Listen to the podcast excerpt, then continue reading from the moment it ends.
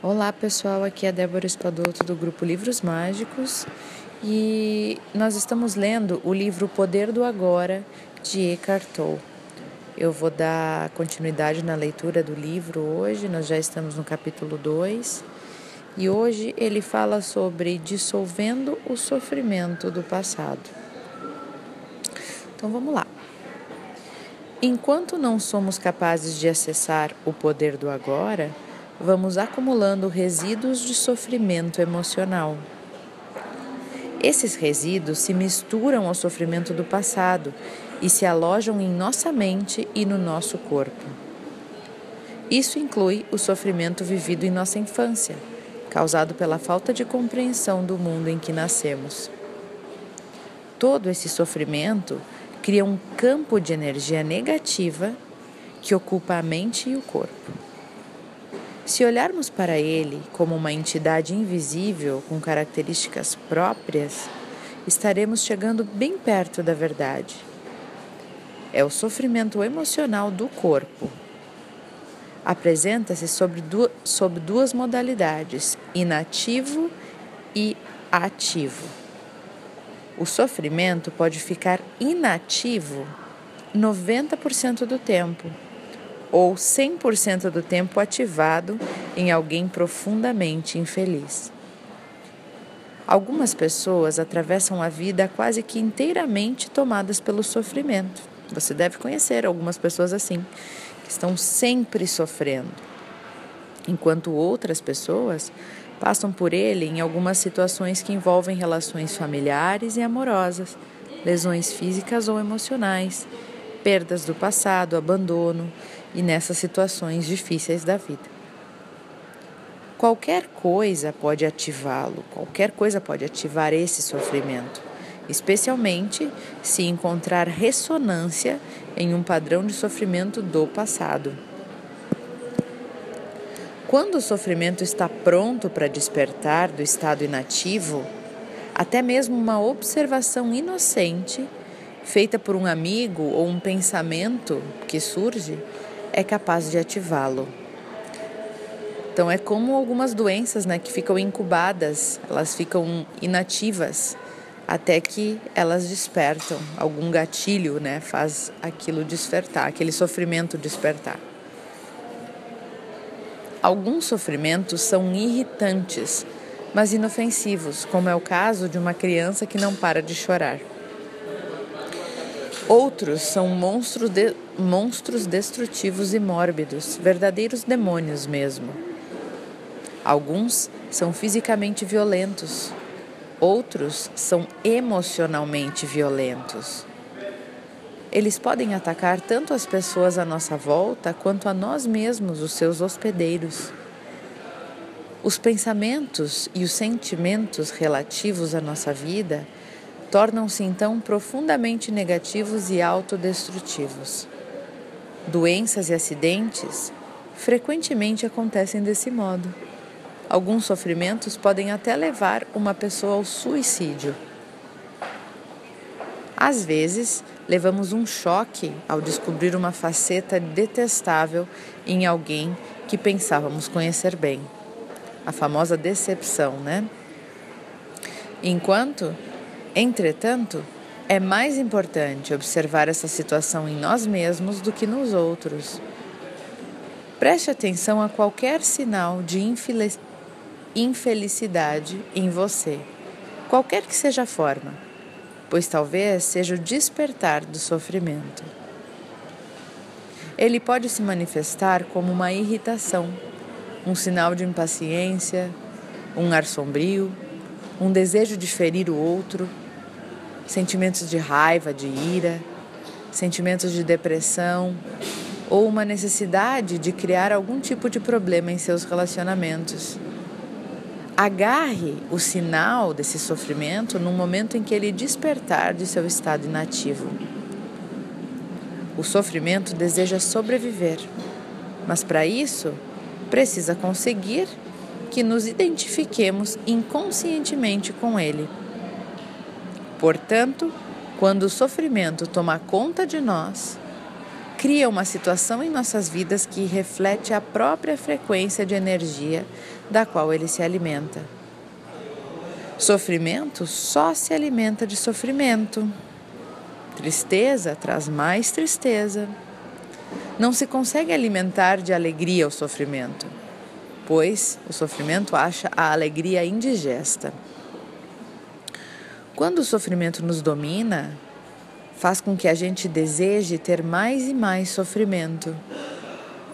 Mesmo que pareça uh, não ser consciente, né? É um desejo inconsciente de continuar naquela tristeza, de continuar naquele sentimento de, de, de sofrimento. Passamos então a ser vítimas ou perpetradores. Queremos infligir sofrimento, queremos senti-lo na verdade, não há muita diferença. É claro que não temos consciência disso no momento em que, em que acontece. E afirmamos para todos e para nós mesmos que não queremos sofrer. Todo mundo diz que não quer sofrer. Mas preste bem atenção e você verá que o seu pensamento e o seu comportamento estão programados para continuar com aquele sofrimento, não deixar o sofrimento ir. Tanto para você como para os outros. Você quer manter aquele sofrimento.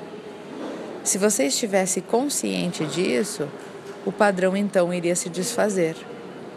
Porque desejar mais sofrimento é uma insanidade, certo? E ninguém é insano conscientemente. Continuando aqui, que deu um barulho, eu dei uma paradinha. Voltando então.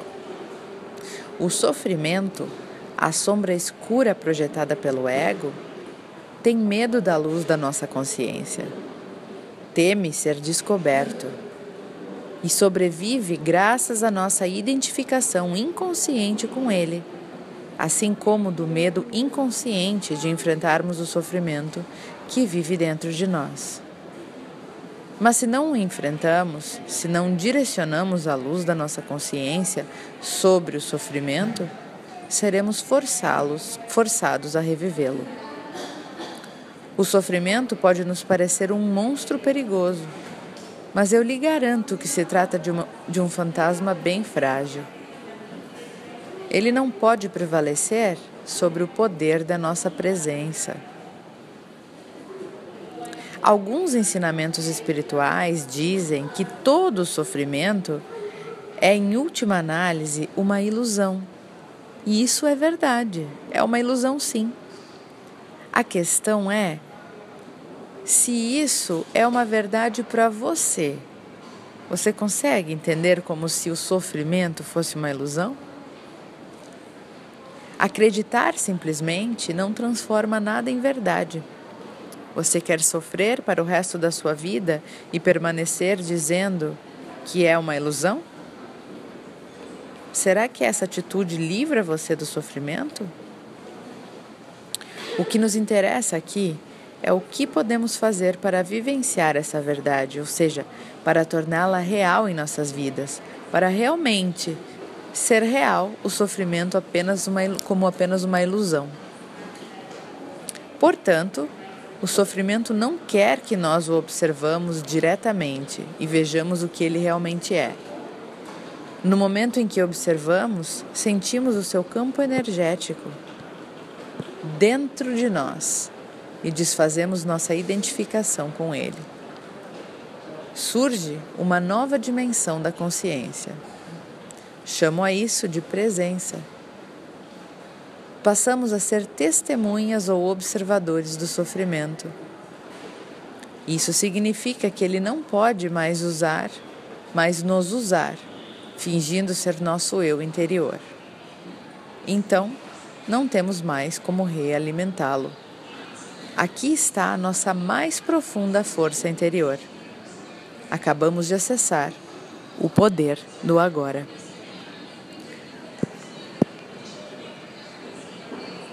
Aí, na sequência, tem uma outra pergunta. O que acontece ao sofrimento quando nos tornamos conscientes o bastante para romper a nossa identificação com ele? É uma pergunta. E o autor responde: A inconsciência cria o sofrimento. A consciência transforma o sofrimento nela mesma. São Paulo expressa esse princípio universal de uma forma linda ao dizer: tudo é revelado ao ser exposto à luz, e o que for exposto à própria luz se torna luz. Assim como não se pode lutar contra a escuridão, não se pode lutar contra o sofrimento. Tentar fazer isso poderia gerar um conflito interior e um sofrimento adicional. Observar o sofrimento já é o bastante. Observá-lo implica aceitá-lo como parte do que existe naquele momento. O sofrimento consiste na energia vital aprisionada que se desprendeu do campo energético total e se fez temporariamente autônoma através de um processo artificial de identificação com a mente. Ela se volta para dentro de si mesma e se torna algo contrário à vida, como um sinal tentando comer o próprio, como um animal tentando comer o próprio rabo. Por que você acha que a nossa civilização se tornou tão autodestrutiva. Acontece que as forças destrutivas da vida. Hum. Uh, vou repetir então essa parte. Por que você acha que a nossa civilização se tornou tão autodestrutiva? Acontece que as forças destrutivas da vida ainda são energia vital. Mesmo quando começamos a deixar de nos identificar e nos tornamos observadores, o sofrimento ainda continua a agir por tempo, por um tempo, e vai tentar fazer com que voltemos a nos identificar com ele. Embora não esteja mais recebendo a energia originada da nossa identificação com ele, o sofrimento ainda tem sua força como uma roda gigante que continua a girar, mesmo quando deixa de romper, de receber o impulso. Nesse estágio, o sofrimento pode até ocasionar dores em diversas partes do seu corpo, mas elas não vão durar. Esteja presente, fique consciente, vigie o seu espaço interior. Você vai precisar estar presente e alerta para ser capaz de observar o sofrimento de um modo direto e sentir a energia que emana dele. Agindo assim, o sofrimento não terá força para controlar o seu pensamento. No momento em que o seu pensamento se alinha com o campo energético do sofrimento, você está então se identificando com ele e, de novo, alimentando com os seus pensamentos. Por exemplo, se a raiva é a vibração da energia que predomina no sofrimento e você alimenta esse sentimento, insistindo em pensar no que alguém fez para prejudicá-lo ou no que você vai fazer em relação a essa pessoa, é porque você já não está mais consciente e o sofrimento se tornou você. Você está inconsciente do que está acontecendo.